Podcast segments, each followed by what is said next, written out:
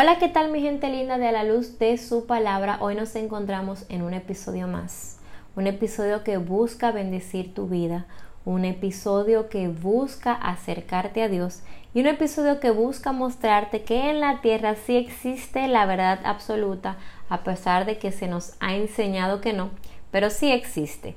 Y esta nada más y nada menos se encuentra que en la Biblia, en las Sagradas Escrituras, en la palabra de Dios. Así que iniciamos recordando que en el episodio anterior culminábamos haciendo un llamado a los hombres, a los chicos, para que buscaran la sabiduría de Dios más de lo que ellos lo están haciendo. Si no has escuchado el episodio anterior, te invito a hacer una pausa, ir y buscar el episodio número 2 y luego venir para que puedas continuar con el mismo hilo de la conversación. Así que seguimos y en cambio seguimos los pasos correctos. Eso es lo que decíamos a los chicos que deben de seguir. Tu hombre, si sigues los pasos del justo, de lo bueno y permaneces en el camino establecido por Dios en las sagradas escrituras, podrás vivir tranquilo y en paz, porque los perversos y los traicioneros serán quitados de la tierra y morirán. Y no quiero hablarte de una muerte física específicamente, porque al final esa es la menos importante. Quiero hablarte de lo que, de lo que tiene verdaderamente importancia, que es la muerte espiritual, lo que espera después de la muerte. Eso es lo importante. No vivas tu vida como si no fueras a dar cuenta. Este es un poquito de lo que hablábamos en el podcast anterior. Tu hombre, acuérdate de la palabra de Dios y no te dejes engañar. Vístete de sabiduría. Y tu mujer, no te dejes dislumbrar por la apariencia perfecta, por su pelo, por su casa hermosa y todo lo que ha conseguido una mujer inmoral o promiscua.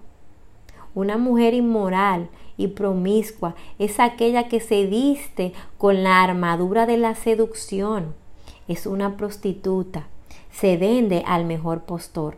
No caigamos en el pecado tan difícil de resistir que es la inmoralidad sexual y el orgullo. El orgullo que te dice yo me lo merezco y el deseo sexual que te dice lo necesito y ese gusto me lo doy yo. Ambos son seductores y juntos mortales para hombres y mujeres. Salomón nos recuerda que estos dos solo podemos vencerlo confiando en la fuerza de Dios. Con la fuerza de Él podemos superarlo. Pero nosotros solo nunca, never in the life, podremos resistir ni el orgullo ni el deseo sexual. El orgullo habita en una mente vacía, vacía del conocimiento y la verdad de Cristo y de su palabra. La tentación sexual por igual. Esta apela a un corazón vacío y lejos de Dios, apartado de Dios y de su palabra y de su verdad. No nos podemos engañar. La sabiduría viene de dos maneras la primera como un regalo de Dios y la segunda como resultado de una búsqueda activa y constante de Dios. Pero ambas van de la mano. El punto de partida de la sabiduría es Dios y su palabra. Si acudimos a Dios podemos llenar nuestra mente de sabiduría y nuestro corazón de su amor y verdad. No te dejes engañar. Recuerda lo que Dios dice de nosotros y lo que Él espera de nosotros. Él espera obediencia y sabe que nosotros solos no podemos. Tú solo no puedes. No, no, no, no, no nos vamos a engañar. Dios no espera ni que tú ni que yo lo hagamos solo. Por eso Él envió a su Hijo Jesús y por eso nos dejó al Espíritu Santo para que nunca estemos solos. Dios más que nadie sabe que nosotros solos no vamos a poder resistir ni vencer absolutamente nada, mucho menos el orgullo ni la tentación sexual. La sabiduría está escondida de los rebeldes y de los necios, pero escucha atentamente. Un rebelde se puede definir como aquel que no obedece la palabra de Dios y va en pos de su propio camino, aunque esto signifique ir en contra de Dios. Y un necio es aquel que a pesar de escuchar la verdad, de conocerla y hasta quizás de entenderla, aún así rechaza la verdad y pone como prioridad sus deseos y pensamientos aún por encima de lo que Dios ya ha dicho. ¿Cuántas veces nosotros nos hemos comportado como necios? Como necios porque muchos de nosotros ya conocían la verdad de Cristo, ya conoce a Cristo, ya conoce a Dios, sin embargo preferimos andar bajo nuestros propios conceptos, bajo nuestros propios eh, sentimientos, bajo lo que nosotros entendemos que es el mundo, que es la sociedad y nos olvidamos de lo que Dios ya ha establecido en su palabra. Y es lamentable, muy, muy, muy lamentable. La sabiduría es un regalo de Dios para nosotros. Claro. Claro. Y ojo con esto. Pero el camino es arduo. Dios solo da sabiduría a quienes la buscan de todo corazón y están dispuestos a aplicarla. Reconocemos que conociendo a Dios podemos encontrar todo. No es lo mismo la sabiduría que la inteligencia. La sabiduría solo viene de Dios. El temor a Jehová es el principio de la sabiduría. Si no tememos a Dios, no existe tal sabiduría. Cuando nos encontramos con su camino y con su verdad, nos damos cuenta de que la verdadera sabiduría es de Dios y que Él nos guiará. Él también recompensará nuestra búsqueda sincera y persistente. Y escucha bien, no pienses que cuando hablo de recompensa me estoy refiriendo a lo material, porque me gusta mucho hacer esta salvedad. Siempre me gusta aclarar que si bien Dios nos puede dar lo material, lo económico, no necesariamente sea a los bienes o el dinero que Dios se esté refiriendo cuando habla de recompensar o de bendecir o de prosperar. Puede ser que también en el ámbito espiritual sea a lo que Él se esté refiriendo. Porque ahora, señores, el consumismo nos hace pensar que solo en la casa, que solo en el carro, que solo en los chelitos es que Dios nos va a bendecir y en esto o aquello.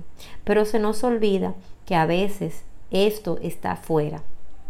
Claro que Dios puede referirse a ambas cosas, a lo material y también a lo espiritual. Pero también puede hacer caso que solo se esté refiriendo a una de ellas. Eso dependerá de su soberanía y de lo que crea y entienda bueno y válido para nosotros y para nuestra salvación. Habiendo dicho esto, yo continúo y te digo, Dios, mis amados hermanos, da la sabiduría y la victoria al justo. Y justo es aquel que sigue a Cristo, que reconoce sus pecados y sabiendo que no merece nada y que tiene todo lo que tiene por gracia. Justo es aquel que sabe humillarse ante Dios y cambiar sus malos caminos. No existe sabiduría en aquellas personas que viven a la deriva o que administran mal los dones y los recursos que Dios les ha dado, porque al final es Dios quien nos ha dado todo lo que tenemos. Si tú y yo somos fieles a Dios y tenemos siempre presente nuestro propósito en la vida, Dios nos protegerá del orgullo y la avaricia. Nosotros adquirimos sabiduría por medio de un proceso constante de crecimiento. Primero, debemos de confiar en Dios y honrarlo. Segundo, debemos darnos cuenta de que la Biblia es el manual. En ella está la sabiduría de Dios revelada, no en el hombre, no en el pastor, no en la profecía, no en el apóstol, no en este podcast, está en la Biblia. Tercero, debemos tomar buenas decisiones y evitar las trampas del pecado y dejarnos de tontería de que cuando nosotros tomamos decisiones y nuestros accionar nos llevan por caminos y por resultados que no son favorables, entonces tenemos que dejar de culpar a Dios por esto, porque muchas veces tomamos esas decisiones, accionamos de esa manera y Dios ni está enterado. Y tampoco debemos de culpar a Satanás, porque son nuestras propias decisiones que nos han llevado al lugar en donde estamos hoy. Cuarto, debemos aprender de nuestros errores y seguir adelante después de que pecamos o tomamos malas decisiones. Nuestra naturaleza pecaminosa no nos deja ser perfectos. Por ende, y por nuestra humanidad, es muy importante que sepas, tú que me escuchas, que no somos infalibles. No estamos exentos de fallar o pecar. Lo importante es que si lo hacemos podamos saber, arrepentirnos, pedir perdón y continuar. Porque aquí Satanás siempre va a tener las de ganar. Y digo las de ganar porque nosotros olvidamos que no es por acción, que no es por lo que nosotros hagamos, sino que por el sacrificio que Jesús hizo en la cruz del Calvario, es que podemos ponernos delante de Dios y pedir perdón. No hay nada que tú hayas hecho, no hay nada que yo haya hecho que Dios no pueda perdonarlo si nosotros venimos delante de su presencia con un corazón contrito y humillado. No te dejes engañar.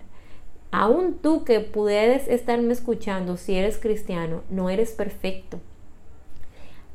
No se trata de ser perfectos. Seguir a Cristo no se trata de ser perfectos. Y lo que más amo de Dios es que nos recuerda constantemente que solo la sangre de Cristo nos justifica. Nosotros no merecemos nada, no merecíamos el perdón de Dios, pero a través de Jesús lo obtenemos, no por lo bien que nosotros hagamos las cosas, no por cómo nosotros estudiamos o crecemos, sino por medio de Jesús Nuestras obras nunca van a hacernos ganar el perdón de Dios. Ya eso lo tenemos por gracia, por su misericordia, por su inmenso amor. Tú que me estás escuchando, sin importar lo que tú hayas hecho, yo quiero decirte que Dios te perdona si tú estás arrepentido y estás dispuesto a abandonar tu vida, tomar tu cruz y seguirlo. También tenemos que ser conscientes de que no vamos a adquirir la sabiduría por par de días que estemos leyendo la Biblia. No, vamos a ser más serios, mi gente. Por favor, por favor. Y tratemos de no adquirir la sabiduría de manera chueca. O sea, de que una cosa más que otra. Por ejemplo, de que en algunas tengo más percepción que discreción. Y otros más conocimiento que sentido común. Así no funciona. Es como si no tuviéramos nada si nosotros adquirimos la sabiduría de manera chueca. Mejor acompañemos nuestra búsqueda, nuestros estudios y nuestra lectura de la, de la, palabra de Dios con la oración y así podemos pedir todos los aspectos de la sabiduría y dar los pasos necesarios para desarrollarla correctamente. Mi gente linda, no hay nada más importante que adquirir sabiduría mediante las sagradas escrituras. Espero que este podcast de hoy te haya bendecido. Recuerda seguirme en arroba querina.gonzález y compartir este podcast con todos tus amigos. Nunca olvides vivir a la luz de su palabra. Bendiciones, hasta la próxima y chao chao.